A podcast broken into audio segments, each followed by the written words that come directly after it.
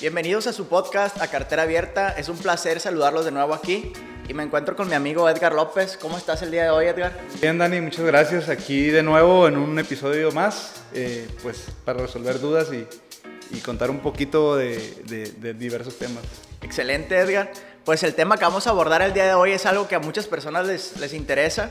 Es un tema que yo creo que todos nos tenemos que enterar tarde o temprano, Edgar. Y pues vamos a tratar de dar la mejor información que podamos. Y se trata de ni más ni menos que el buró de crédito. Así que, amigo, tú que tienes más experiencia en esta parte, me gustaría preguntarte qué es el buró de crédito. Pues vamos a empezar por un concepto básico. El buró de crédito es pues una boleta de calificaciones, por así decirlo. Eh, también es una empresa privada eh, la cual se dedica a acumular toda esa información que le demandan las instituciones financieras e instituciones eh, comerciales y de esa manera eh, reportar para que todo el mundo sepa, o bueno, no todo el mundo, sino que los que van a calificar ese, a esa persona para otorgarle algún eh, producto financiero sepan el historial que ha llevado a cabo durante sus años en activo como, como persona eh, que mueve esa parte, ¿no? Ok, Edgar, como ya habíamos hablado de los créditos, pues esto va muy ligado a eso, ¿no? Es básicamente, yo creo que sería como que la calificación que te asigna un, un tercero para que las empresas que te van a prestar o algo, pues te evalúen qué tan buen cliente potencial eres, ¿no? O si te prestan o no te prestan, porque de repente hay gente que parece cementerio su buró de crédito, ¿no? Puras tachas ahí. La boleta de calificaciones. Sí, como, como boleta de calificaciones ahí de reprobado. Eh, pues igual no sé, Edgar, si sepas o si nos puedes comentar de qué otras empresas han- hacen algo similar a, a lo que hace Buró de Crédito. Sí, fíjate que hay algo que no mucha gente conoce.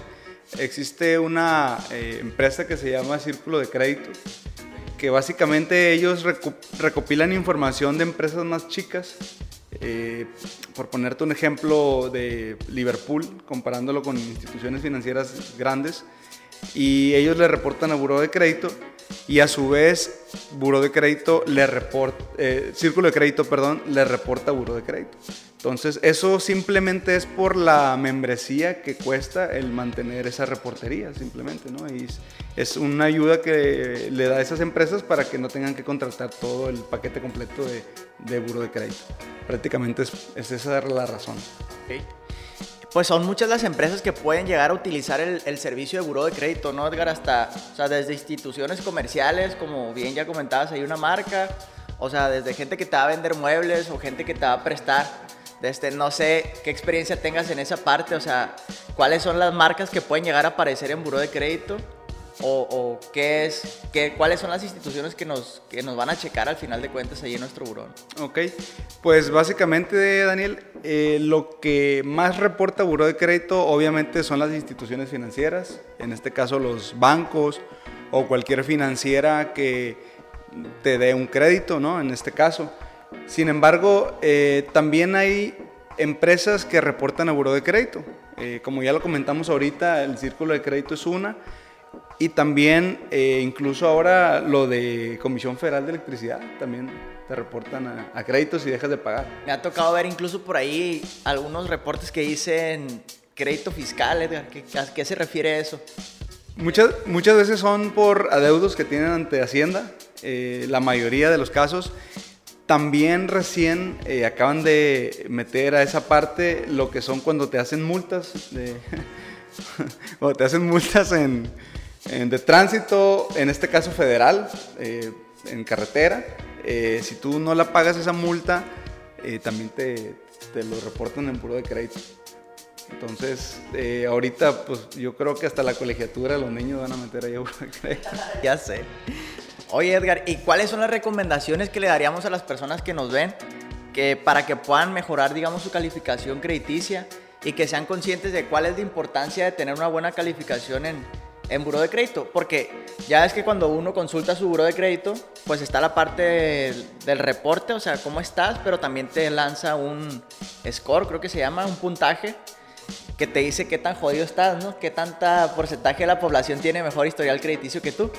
Entonces, si pudiéramos hablar un poco más de eso, o sea, ¿cuál es la importancia de tener un buen score crediticio? ¿Y cuál, cuáles serían las recomendaciones para mantener un buen historial en, en el buro de crédito? Mm, primero que nada, eh, yo una recomendación básica que le haría a, toda la gente eh, que nos está escuchando es que el buro de crédito es, no es exclusivo de, las entidades financieras. Tú no te enteras de tu buró hasta que vas y solicitas un crédito, tú puedes solicitar tu buro de crédito en, precisamente en la página de buro de crédito, donde tú lo puedes descargar, que es el, nosotros eh, le llamamos el buro de crédito especial, porque ahí te da todo el desglose de las cuentas que tú tienes y de las que te reportan a ti como en tu RFC como persona física o como empresa, si, si, si es el caso, pero eh, ahí es donde tú puedes ver y monitorear qué es lo que te están reportando. Entonces, el primer consejo que yo le daría a la gente es, saca tu buro de crédito, eh, incluso hay una membresía, eh, no sé si, si, sabías esa parte, que tú puedes, eh, no recuerdo la cantidad exacta, no sé si son 250, 300 pesos al año, no sé, pero mes con mes te están mandando tu reporte de buro a tu correo. ¿Para qué? Para que lo estés monitoreando y, si eres una persona que constantemente saca créditos o simplemente para que te estés dando cuenta de que, qué te están haciendo bien o, o qué te están haciendo mal. Y en caso de que te estén haciendo algo mal, por esa misma página lo puedes reportar al buro de crédito, hacer una reclamación y en ese, en ese momento te lo, te lo atienden, ¿no? Entonces, a partir de esa, de esa premisa de que estar monitoreando tu buro de crédito, pues es el principal paso para mantener sano tu buro. Aunado eso, eh, siempre es bueno eh, que tú estés con los productos financieros, tanto que tengas crédito personal, tarjeta de crédito, crédito de auto o incluso tus cuentas comerciales, si tienes una tarjeta de algún...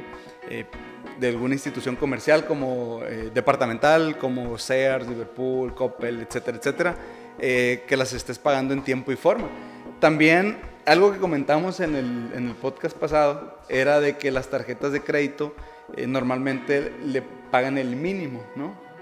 Entonces, una cosa que es muy importante siempre pagar más, de, más del mínimo porque eso hace que tu score, como bien lo dijiste, en el buro de crédito aumente. Porque si tienes un, un score bajito, aunque tengas, eh, entre comillas, buena calificación, eso afecta para cuando te quieran otorgar un crédito.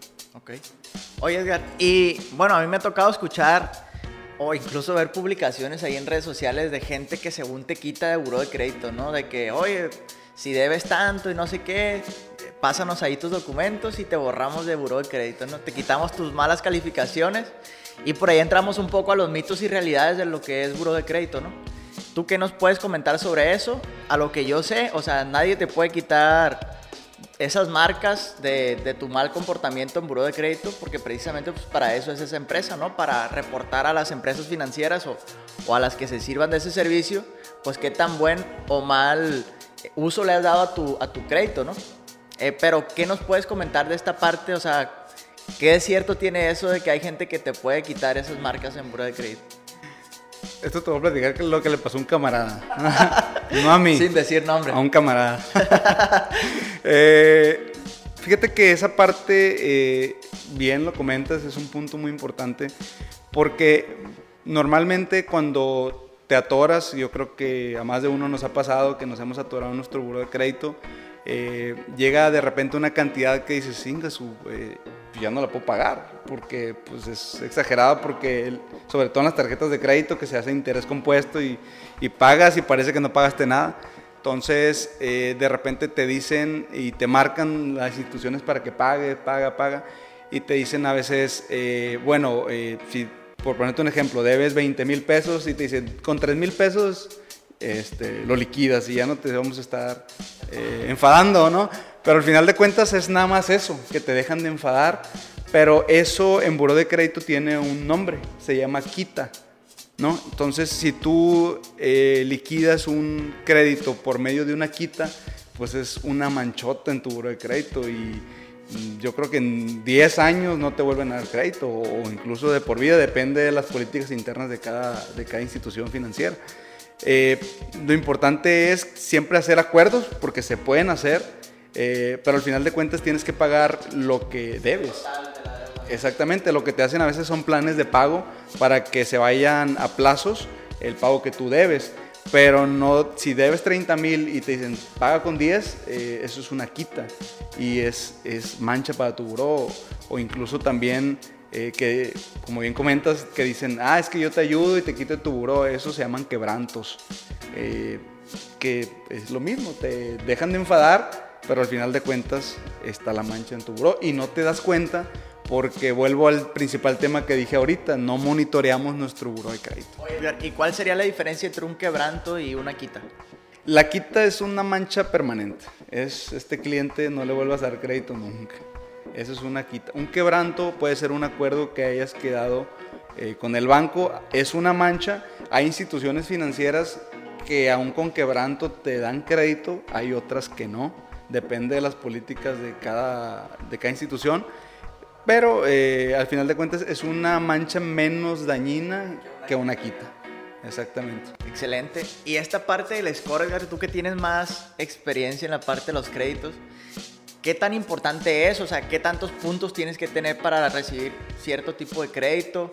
¿O hay algún puntaje en especial de que a partir de ahí seas apto para recibir créditos o no? Eh, arriba de 600 eh, y fracción, 620, 630 eh, puntos, ya se puede decir que es un buro bien en, su score. Ya arriba de 700 puntos, pues sí es un buen buró, es un buen score, buen comportamiento. Y buen comportamiento significa pagar los créditos en tiempo y forma, eh, simple y sencillamente. Eh, si tú eh, sacas un crédito y lo liquidas antes o te tardas más del tiempo en liquidarlo, pues eso va, aunque no tengas atrasos en tu buró, pero vas teniendo algo que se llama MOPS, que pues si quieres ahorita lo platicamos esa parte, eh, pero vas teniendo ese tipo de situaciones que van mermando el score de tu buro. Ok, excelente Edgar. Pues a mí me gustaría platicar un poco de mi experiencia con buro de crédito. O sea, yo ya he platicado en muchos episodios que hubo un momento en el que estuve pues quebrado prácticamente, ¿sí? Y a mí se me presentaron dos, dos complejos ahí con el buro de crédito. Uno fue una tarjeta de crédito y otra fue un crédito automotriz, ¿sí? Que el crédito automotriz ya cometí una aberración para mis finanzas personales, que fue regresar la unidad, ¿no? Yo creo que hoy en día me doy cuenta que la pude haber vendido y liquidar con quita y hubiera sido lo mismo, ¿no? Pero por lo menos me hubiera quedado con una parte de lo que yo ya había pagado en, en esas mensualidades que sí pude pagar, ¿no? Bueno, total que yo regresé la unidad con tal de, pues, que me dejaran de estar enfadando, por decirlo así, y pues quedó una marca ahí en, en Buró desde hace casi cinco años y creo que me aparece ahí que se borra como en diciembre del 22, una cosa así. Porque ahora sí me intereso en estar checando mi buró, ¿no? Y en cuidar esa parte.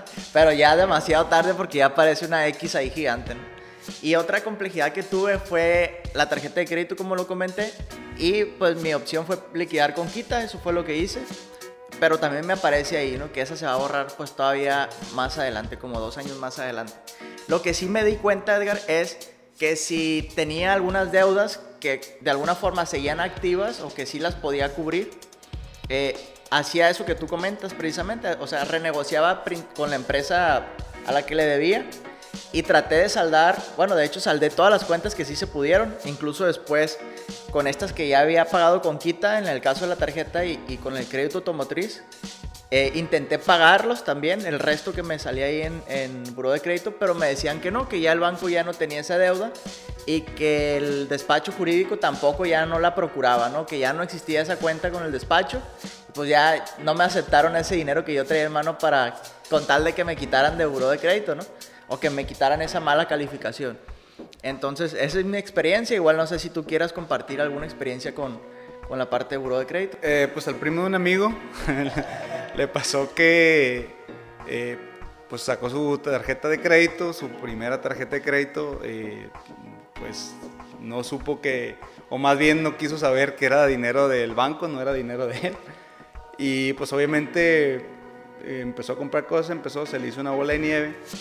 al final de cuentas no pudo pagarla y entró esta persona a querer trabajar en una institución financiera y al momento de quererle entrar, eh, le dijeron, ¿sabes qué? No puedes porque, no sé si sabías, pero todos los empleados de una institución bancaria o financiera tienen que tener su buro impecable.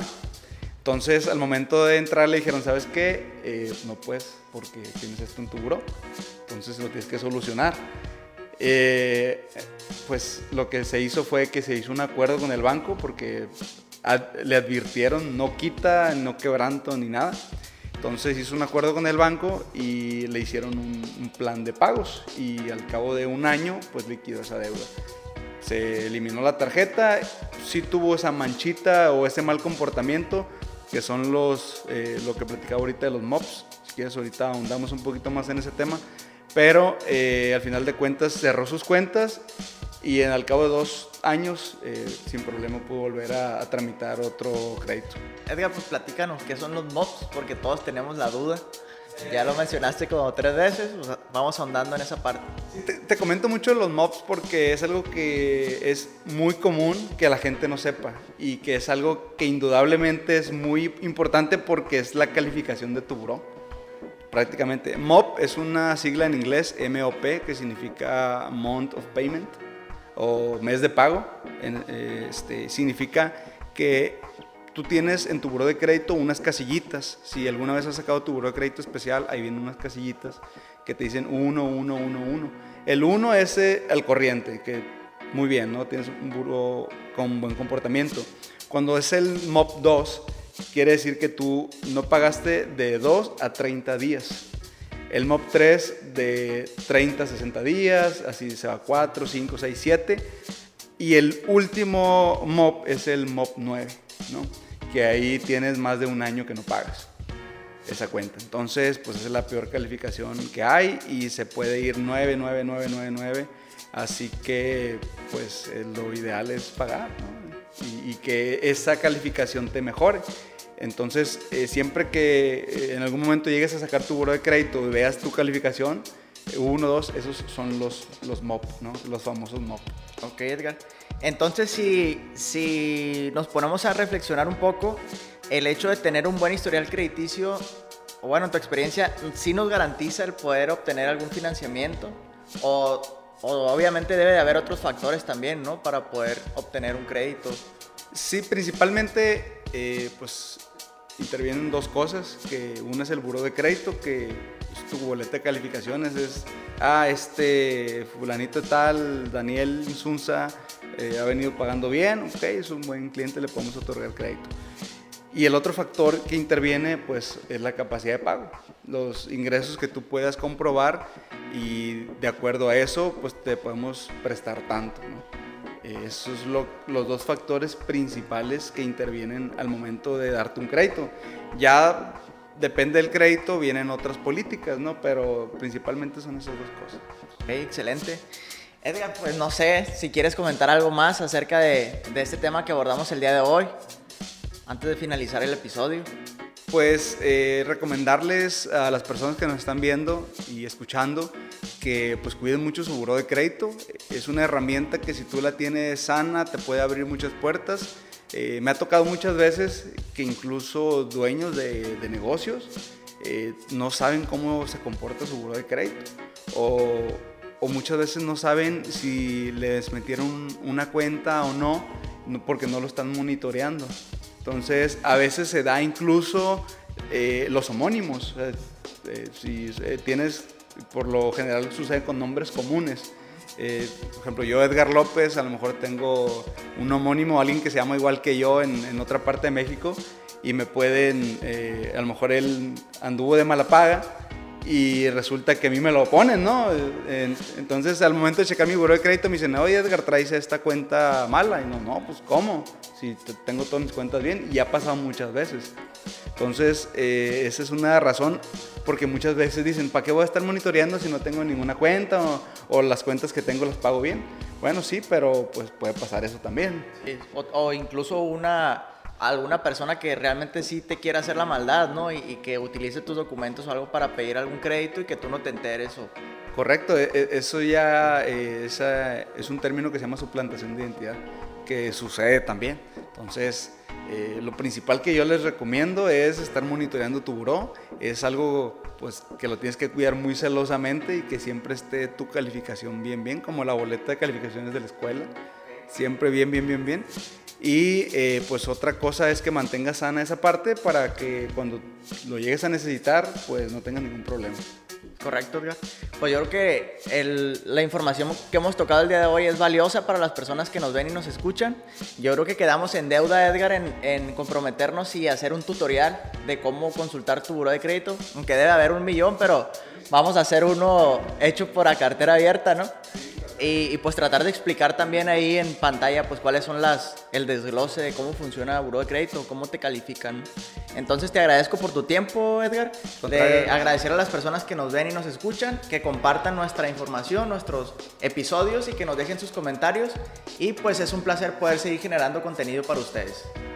Muchas gracias.